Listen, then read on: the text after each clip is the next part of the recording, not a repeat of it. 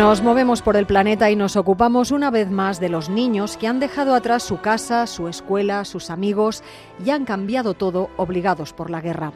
Nos ocupamos de ellos y de los que trabajan para que su día a día sea lo más agradable posible, sin olvidar sus derechos básicos, por ejemplo, a la educación. Aterrizamos en Turquía y con nuestro corresponsal Andrés Mourenza nos colamos en un aula.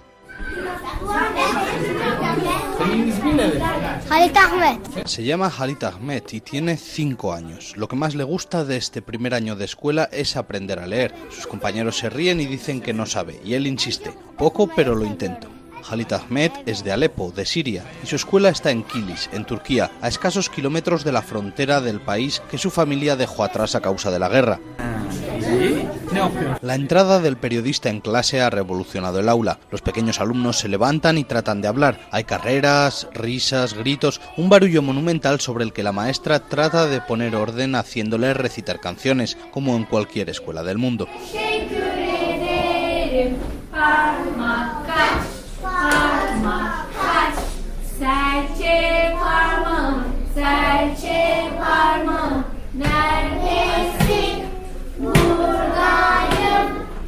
El principal problema que vemos en ellos es la agresividad propia de la psicología de guerra. De repente han cambiado de casa, de país, de lengua, de forma de vida. Y eso afecta negativamente a los niños. Así que tratamos de hacer ejercicios de control de la rabia y la violencia.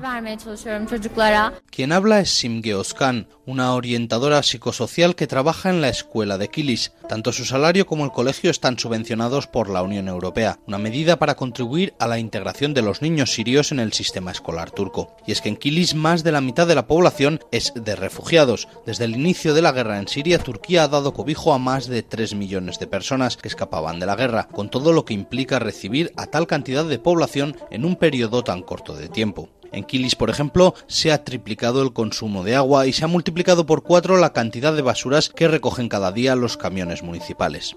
De ahí que a cambio de la firma del criticado pacto antimigratorio alcanzado el año pasado por Turquía y la Unión Europea, Bruselas se comprometiese a pagar 3.000 millones de euros cada dos años para ayudar a mantener a los refugiados, unos fondos de los que la mitad van dedicados a repartir alimentos en los campos de refugiados o a la atención sanitaria de emergencia, pero otra porción muy importante está destinada a facilitar la integración de la población refugiada en Turquía, mediante la construcción de hospitales o de centros sociales, pero sobre todo a proyectos relacionados con la educación. Por ejemplo, a la construcción de 155 nuevos edificios escolares para evitar la masificación en las aulas en provincias como Osmanille, donde se hacen hasta tres turnos lectivos al día para que todos los niños puedan asistir a clase.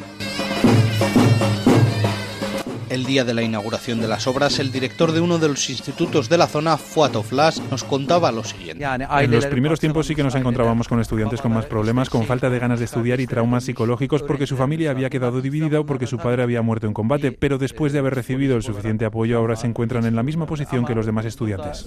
Hadier, de 15 años, es una de esas adolescentes sirias integradas. Ya habla turco a la perfección y quiere estudiar derecho, dice, para luchar contra la injusticia cuando regrese a su país, que echa mucho de menos, aunque sus recuerdos de antes de la guerra son borrosos. Recuerdo a mis amigos, cómo me divertía con ellos, me acuerdo de mi casa, no me acuerdo de mucho más. A la mayoría de mis amigos no los he vuelto a ver.